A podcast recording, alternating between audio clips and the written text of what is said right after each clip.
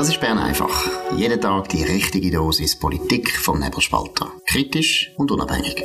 Der Podcast wird gesponsert von Swiss Life, ihrer Partnerin für ein selbstbestimmtes Leben. Zuerst ein Hinweis in eigener Sache, ganz wichtig. Morgen am Mittwoch, am 7. Juni 2023, Bern einfach live in Zürich und zwar im Restaurant L'Altro.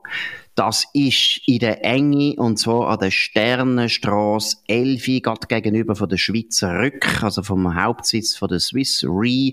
Wunderschönes Restaurant mit einem wunderschönen Garten. Morgen ab der Viertel ab drei werden die Türen auf, aufgemacht und ab vier können wir live aufzeichnen. Bern einfach kommt. Das ist wirklich ein Spektakel, ein Theater, das ist eine Sensation.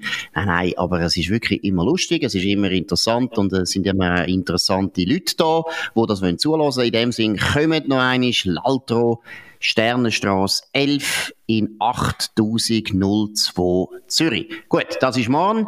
Würde uns freuen, wenn ihr kommt. Und jetzt unsere Themen heute. Ja, Nationalrat, das ist ja Session. Nationalrat hat wieder einmal eine die Chance verpasst, endlich vorwärts zu machen mit einer vernünftigen Stromproduktion. Dominik, was sind da die Einzelheiten? Ja, es ist eine Motion äh, zur Debatte gestanden vom Erich Hess. Äh, das ist mit der SVP offenbar der, der zuständig ist für die Grundsatzmotion. Er hat ja eine beim Bundesrat durchgebracht für sechs Spuren auf der A1 zwischen Bern und Zürich. Ähm, haben wir schon mal besprochen. Jetzt ist es darum gegangen, CO2, CO2-arme Stromproduktion mit Kernenergie. Ähm, die ist aber abgelehnt worden. Interessiert hat vor allem, was der Albert Rösti sagt zu dem. Er hat sich gewundert, kann man sagen. Er hat gesagt, ja, Sie wissen ja, ich bin technologieoffen. Aber er hat natürlich nicht anders können, weil seine Vorgängerin hat noch die Antwort auf die Motion verfasst und der Bundesrat hat die am 25. August vom letzten Jahr, also vor dem Antritt von Albert Rösti, verabschiedet. Darum hat er nicht anders können, oder? Er kann nicht die Stellungnahme des Bundesrates irgendwie das Gegenteil umdrehen. Darum hat er müssen da dagegen sein. Das Zweite, was interessiert ist, wie die FDP abstimmt, nachdem gestern der, der Thierry Burkhardt klar durchgegeben hat, dass er für Kernenergie äh, ist, aus Gründen, eben, weil es eine CO2-arme Energie ist und weil sie Bandenergie liefert, weil sie viel Energie liefert mit wenig Ressourcen. Ähm, bei der FDP im Nationalrat ist das noch nicht angekommen. Äh, die überwiegende Mehrheit lehnt das ab. Wie hat denn der Thierry Burkhardt gestimmt? Ja, er ist im äh, Ständerat. Er ah, hat dumme Frage, sehr dumme Frage. das ist gut. Genau. Nein, gut, aber äh, ich muss wirklich sagen, die FDP ist anscheinend noch nicht äh, sich bewusst, was der Präsident tut. Nein, äh, ich meine, die müssen jetzt mal anfangen zu debattieren, aber ich bleibe dabei. Ich habe es gestern ein bisschen, meiner Meinung nach, zu wenig deutlich gesagt. Ich muss jetzt noch ein bisschen deutlicher sagen. Erstens, Terry Burkhardt, hervorragend. Das ist richtig gut. Die Stellungnahme ist wichtig gewesen. Es ist so wichtig, dass der Präsident von der FDP, der bürgerlicher Präsident ist, der ein zuverlässiger Präsident ist, dass der da wirklich Kante zeigt. Und zweitens, das habe ich gestern meiner Meinung nach zu wenig deutlich gesagt, ich bin überzeugt, dass die FDP mit der Atomenergie, und ich sage immer extra Atomenergie und sage nicht Kernenergie, sondern Atomenergie, es geht um das. Ich bin überzeugt, dass die FDP mit Atomenergie kann gewinnen kann, dass sie die nötigen 1 2 Prozent, das ist nicht so viel, kann machen in den Nationalratswahlen jetzt im Oktober, wenn sie voll auf Atomenergie geht, weil sie wird keine Wähler verlieren wegen dem. Die Wähler, wo sie da Angst hat, dass sie die verliert, die sind schon lang gegangen. Die sind nicht nur bei den Grünliberalen, die sind eigentlich bei den Grünen und sind auch noch nie freisinnig gewesen. Lasst euch nicht immer ins Boxhorn jagen von Leuten, die überhaupt nicht freisinnig sind. Und da meine ich vor allem Journalisten und viele PR-Berater. Nein, Atomkraft ist etwas gewesen, was die FDP seit den 50er Jahren immer vertreten hat, immer konsequent vertreten hat, dann vor allem noch Thierry Burkhardt, Aargauer Freisinn. Ich meine, wenn es ein Atomfreisinn gegeben hat in der Schweiz, dann der Atomfreisinn aus dem Atomgau. Das ist ja völlig klar. Von dem her bin ich absolut überzeugt, das bringt's. Aber auch heute wieder im Nationalrat, äh, die linksbürgerlichen Volltrottel von der Fraktion von der Freisinnigen haben immer noch nicht die Zeichen der Zeit erkannt. Jetzt haben wir eine andere erfreuliche Nachricht, nämlich aus dem Ständerat. Dominik, um was geht's da? Ja, der Ständerat hat zum zweiten Mal über die Containerdörfer zur Unterbringung von Asylbewerbern auf äh, Armeegrundstück beraten. Und äh, das Stöckli bleibt dabei nicht mit uns. Das ist nicht sauber aufgeleistet, das kostet nur viel Geld, äh, es wäre um 67 Millionen Franken gegangen und das geht nicht, das ist nicht sauber abgeklärt. Der ganze Kredit übrigens 132, 133, Entschuldigung. Ähm, und wir sind da dagegen. Und äh, ich habe kurz auch mit zwei, drei Ständern geredet. Natürlich im Vordergrund geht es um Containerdörfer. Es ist allen klar, die Asylbewerber, die muss man irgendwo unterbringen. Aber es ist wirklich dahinter eine Unzufriedenheit mit der neuen Asylministerin, mit der Elisabeth Baum-Schneider, SP, ähm, auf dem Tisch. Sie haben das Gefühl, die Dame, sie macht nichts in der Ursachenbekämpfung. Und darum tut man da einen, einen, einen Nagel reinhauen. Das äh, Geschäft geht jetzt in die Differenzbereinigung und es ist ja eine Eigentümlichkeit oder eine positive, eine positive Regelung in der Schweiz. Wenn es um Geld ausgeben geht und die beiden Räte sich nicht einig sind, dann wird kein Geld ausgegeben. Das ist sehr gut. Das erinnert das römische, jetzt ich würde sagen, das römische Reich. Das ist eine Katastrophe an die römische Republik wo man auch ganz viel solche komplizierte Verfahren und Sicherheitsverfahren gehabt dass eben im Prinzip am Schluss nichts beschlossen wird und trotzdem ist die Römische Republik nachher zum Imperium geworden. Die Gefahr besteht bei der Schweiz nicht, aber was vielleicht noch ein zweiter Punkt ist, wo mir auch sauer aufstößt. Wir haben es ja schon mal erwähnt. Ich meine, jetzt haben wir Krieg in der Ukraine. Die Armee, die muss sich um Landesverteidigung kümmern. Und wir wissen, dass das wichtig ist und das, das ist viel im Argen und man muss sich voll auf das konzentrieren. Und es ist absolut daneben, wenn man weiterhin die Armee missbraucht für einfach die Lösung von allen anderen Problemen, die wir auch noch haben. Oder einmal ist es irgendwie das WEF beachten, dann irgendwelche Skirennen muss man gehen, irgendwie Lawinen, Lawinen gehen, äh, vorsagen. Dann geht man irgendein, ich weiss nicht, bei der Expo braucht es noch Leute, die das Billett abreißen. Ich meine, geht's noch. Und auch die Asylpolitik ist nicht die Aufgabe von der schweizerischen Armee, die Schweizerische Armee ist da für Landesverteidigung und auch die Waffenplätze haben wir seinerzeit als Stimmbürger dafür gestimmt, dass da noch eine Landesverteidigung geübt wird und nicht irgendwelche Probleme, wo Politiker nicht lösen wollen, nachher müssen gelöst werden. In dem Sinn auch ein reifen Entscheid vom Ständerat. Jetzt müssen wir noch über andere reife Sachen reden. Heute haben wir viel zum Loben. Ganz einen guten Artikel zu der Energiepolitik heute in der Zürich Zeitung. Um was geht's, Dominik? Ja, der Samuel Leupold, die, die nebelspalter.ch abonniert haben, und ich hoffe, das sind alle von euch, weil ihr eben so Format wie Bern einfach unterstützt. Wer äh, Abonnent ist, hat das schon mitbekommen. Der Samuel Leupold hat nämlich äh, ein mehrteiliges Interview gegeben auf nebelspalter.ch. Er ist ein absoluter Experte von der Energiewirtschaft, hat in verschiedensten höheren Positionen geschafft. Er hat, äh, er ist CEO von einem der grössten Betreiber von Offshore-Windanlagen, Ørsted Windpower, äh, das ist glaube ich Norwegen oder Schweden oder so. Er ist in, in glaube ich auch noch bei Enel gewesen, das ist in Italien, also er kennt sich wirklich aus und er ist ursprünglich eben Ingenieur. Das ist glaube ich das Entscheidende. Er hat er kann eben am Schluss rechnen, weiß ein bisschen etwas von Physik, nicht wie der Markus und ich. Er weiß, dass man Strom muss produzieren, damit man ihn kann verbrauchen und so weiter. Das sind so Banalitäten, aber die sind wahnsinnig wichtig. Politik macht etwas anderes im Moment und er schreibt in einem Gastbeitrag, Gastkommentar in der NZZ, es hilft dem Klima wenig, wenn die Schweiz mit der Energiewende Blackouts produziert. Und das ist eigentlich eine Steilvorlage für den Albert Röst. Genau, und er tut auch eigentlich meiner Meinung nach zwischen den Zielen sehr deutlich sagen, dass eben dieses, das sogenannte angebliche Klimaschutzgesetz, wo es um nichts geht, wo mit Klima zu tun hat, weder mit, äh, weder mit Schutz noch mit Gesetz, dass in dem Klimaschutzgesetz eigentlich die Probleme noch verschärft werden, der zeigt sehr deutlich, dass wir haben einfach zu wenig Strom. Und wenn wir jetzt noch alle Wärmepumpen einbauen, haben wir noch weniger Strom. Am Schluss müssen wir dann einfach die Hälfte von unserem Strom im Winter importieren. Und er sagt ganz deutlich, wie du gesagt hast, wir brauchen Atomenergie. Und ich meine, für Öbert, wo so lange in der sogenannten Windenergie geschaffen hat, ist doch das eine sehr bemerkenswert klare Aussage, die einfach zeigt, ja, man kann Atomenergie kombinieren mit der Erneuerbaren, wir wollen die gar nicht verteufeln.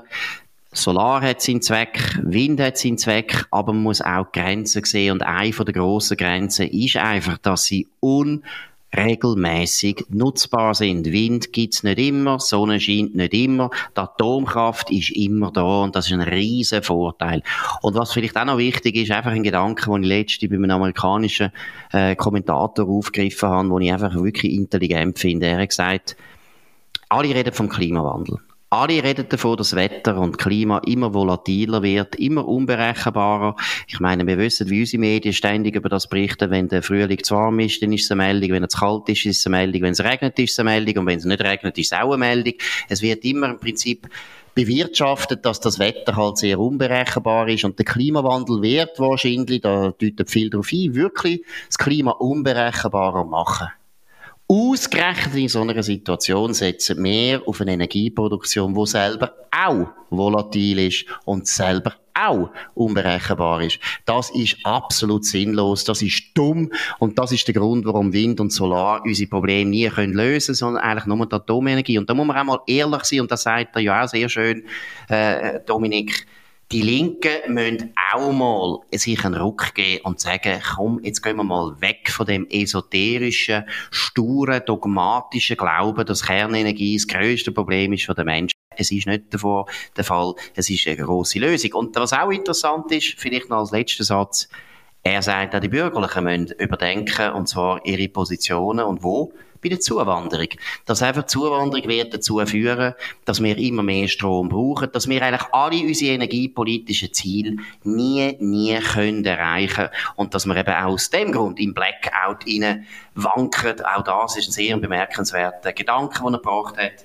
In dem Sinn gratulieren. Andere sehr, sehr Nein, guten Artikel. Ja, interessant ist ja, die Linke bewegen sich ja. Also sie haben ja in der Sondersession einer Motion zugestimmt, wo Wärmekraft-Koppelungsanlagen wollen. Ja, aber Gas, nicht Atom. Nein, sie wollen eben, sie wollen, und zwar der Roger Nordmann hat das der Sonntagszeitung gesagt, bis zu 10% von der Stromproduktion werde in dem Fossil hergestellt. Sie bewegen sich aber in eine ganz andere Richtung, als sie der Öffentlichkeit bezeichnen. Die, die das Klima wollen schützen gehen komplett in die andere Richtung. Und noch ein Satz aus dem Artikel von Samuel Leupold. Ich zitiere. Es sei völlig illusorisch, die gewaltige Menge an Photovoltaik ähm, ähm, zuzubauen. Und dann will man halbwegs auf dem Boden der Realität bleiben, muss man daher davon ausgehen, dass sich der Importbedarf im Winterhalbjahr mittelfristig auf mindestens 15 Terawattstunden vergrößern wird, bei einem Jahr am 18. Juni sogar deutlich mehr. Zitat Ende. Der Elcom hat gesagt, 10 Terawattstunden ist schon schwierig und dann wird es ganz, ganz mühsam, dass wir überhaupt ein Problem, äh, kein Problem haben, sondern eben Blackout reinfahren. Genau. Und ich würde eben eines betonen, damit die Leute das nicht falsch verstehen. Die Linken bewegen sich nicht. Wenn sie sich bewegen, eben in die falsche Richtung. Atomfrage ist für sie ein Tabu. Die Atomfrage, ich weiss nicht, das ist wie bei der katholischen Kirche gewisse Glaubenssätze, die man nicht können. Hä? Wie? Die katholische Kirche bewegt sich immer viel mehr als die Protestanten meinen. Ja, sicher mehr als die Linken. Das stimmt. Also ja. die Linken, die Linken bewegen sich. Nein, aber man muss mal deutlich sagen, sie können sich überhaupt nicht bewegen. Und es wäre wirklich ein Thema, wo sie sich müssen bewegen. Die Bürgerlichen haben sich an andere Sachen bewegt. Zum Beispiel, wir können ja mal das große Beispiel bringen von der AV. Die Bürgerlichen haben wirklich bis zum Zweiten Weltkrieg ziemlich geschlossen immer die staatliche Rentenversicherung abgelehnt, teilweise mit guten Argumenten. Und nach dem Zweiten Weltkrieg haben sie sich auch einen Ruck gegeben und haben gesagt, mal, wir müssen da der Linken entgegenkommen. Und ich finde gerade die Linken, die ja die ganze Zeit, das ist ja lustig, immer von Kompromiss reden und immer sagen, ja, das ist eben die schweizerische Kultur. Bei ihnen heisst das ja eigentlich immer, dass die Bürgerlichen Kompromiss machen und sie dort stehen bleiben, wo sie schon gewesen sind. AKW wird das grosse Thema sein von der Linken und ich glaube von den drei linken Parteien, SP, Grüne und auch Grünliberale, die auch eine linke Partei ist, eine linke Partei, eine linke Partei, einfach, dass die Leute verstehen. Die Grünliberalen sind die einzige Partei, wo ich eigentlich würde zutrauen, dass sie sich könnten bewegen und es würde ihnen wahnsinnig viel helfen. Aber das ist ein Thema für ein anderes Bern einfach. Jetzt gehen wir zu weiteren, ja, ein bisschen eher unerfreulichen Themen. Und zwar geht es um Folgendes. Man kann abstimmen mit dem Brief in Zürich im Hauptbahnhof, aber wie? Das ist ganz speziell, Dominik. Das ist sehr speziell. Es wäre mir nicht bewusst, dass es je gegeben hat. Man hat dort äh, so eine, äh, eine grosse, eine Art Wand aufgestellt mit einem Bild von Wladimir Putin drauf und dort steht drauf, mit deinem Stimmkuvert kannst du jetzt Putin zum Schweigen bringen und das kann man eben nur, wenn man ein Ja zum Klimagesetz äh, Kuvert dort in sein Maul reinlegt. Äh, so ein Apparat steht in Zürich, Bern und Genf und das schmeckt schon einerseits nach Stimmenfang, das ist, äh, wenn ich es richtig im Kopf als Offizialdelikt, ähm, wo da, wo da Pro-Kampagne macht.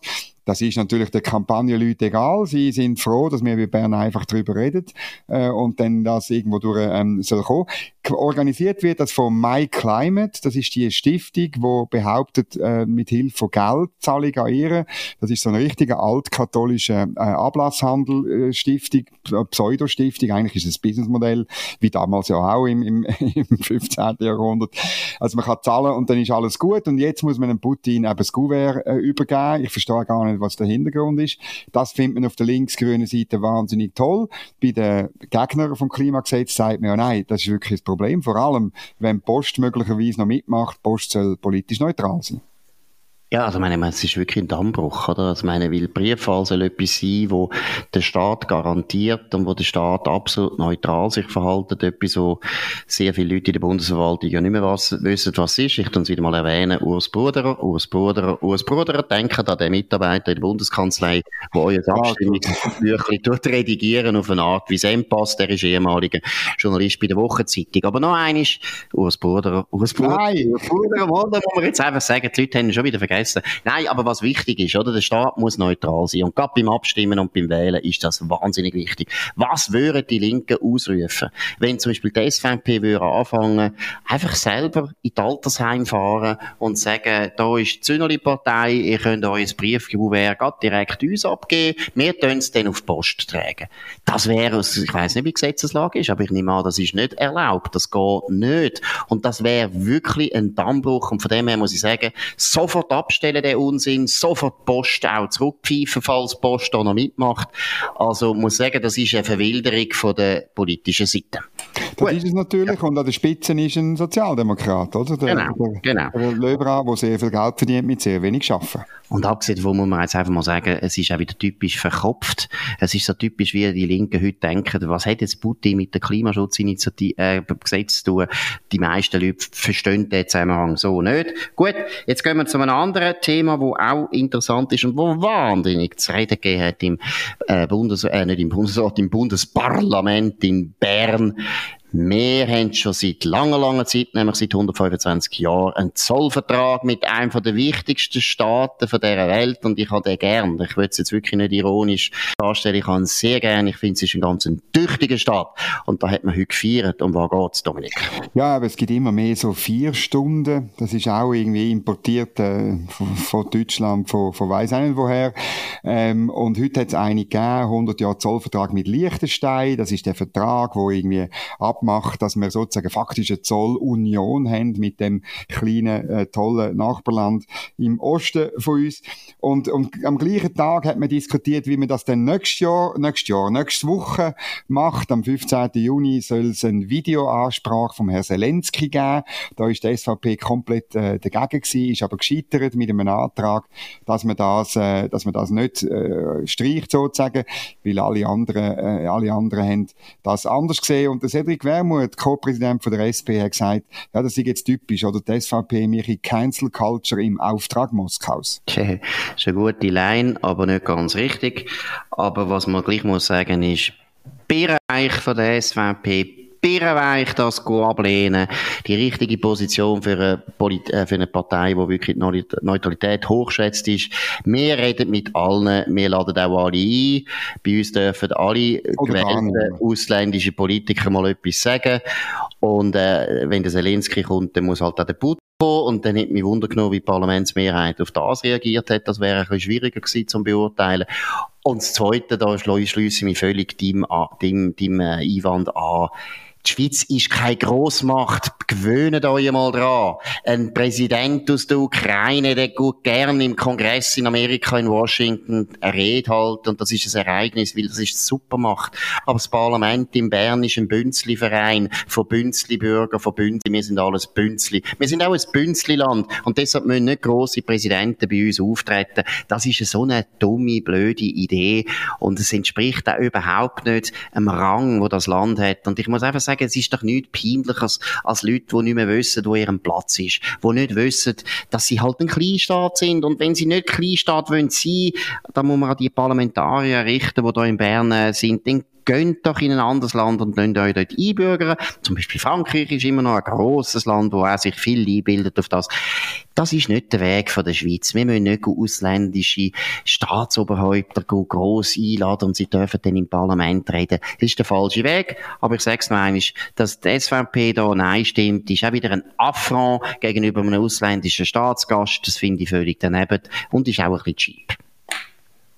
Gut, das war es von Bern einfach heute an dem 6. Juni 2023. Dominik Feusi und Markus Somm. Noch eine Werbung in eigener Sache. Morgen in Zürich, Bern einfach live. Ab der Viertel ab drei könnt ihr im Restaurant L'Altro auftauchen. Das ist an der Sternenstraße 11 8002 in Zürich. Gegenüber von der Swiss Re, vom Hauptsitz von der Swiss Re. Eine ganz schöne, schöne Beiz. Und wir werden ab 4 Uhr aufnehmen. Bern einfach live aus Zürich. Wir würden uns freuen, wenn ihr vorbeikommt.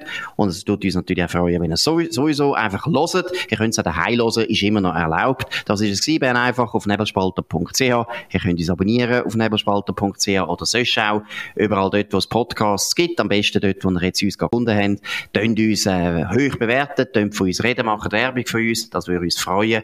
Wir hören uns wieder, wie gesagt, morgen am 5 Uhr auf dem gleichen Kanal zur gleichen Zeit. Und eben für die Leute, die natürlich Bern einfach live hören, die müssen früher kommen. Wir fangen aber um 4 Uhr an. In dem Sinn, auf Wiederhören.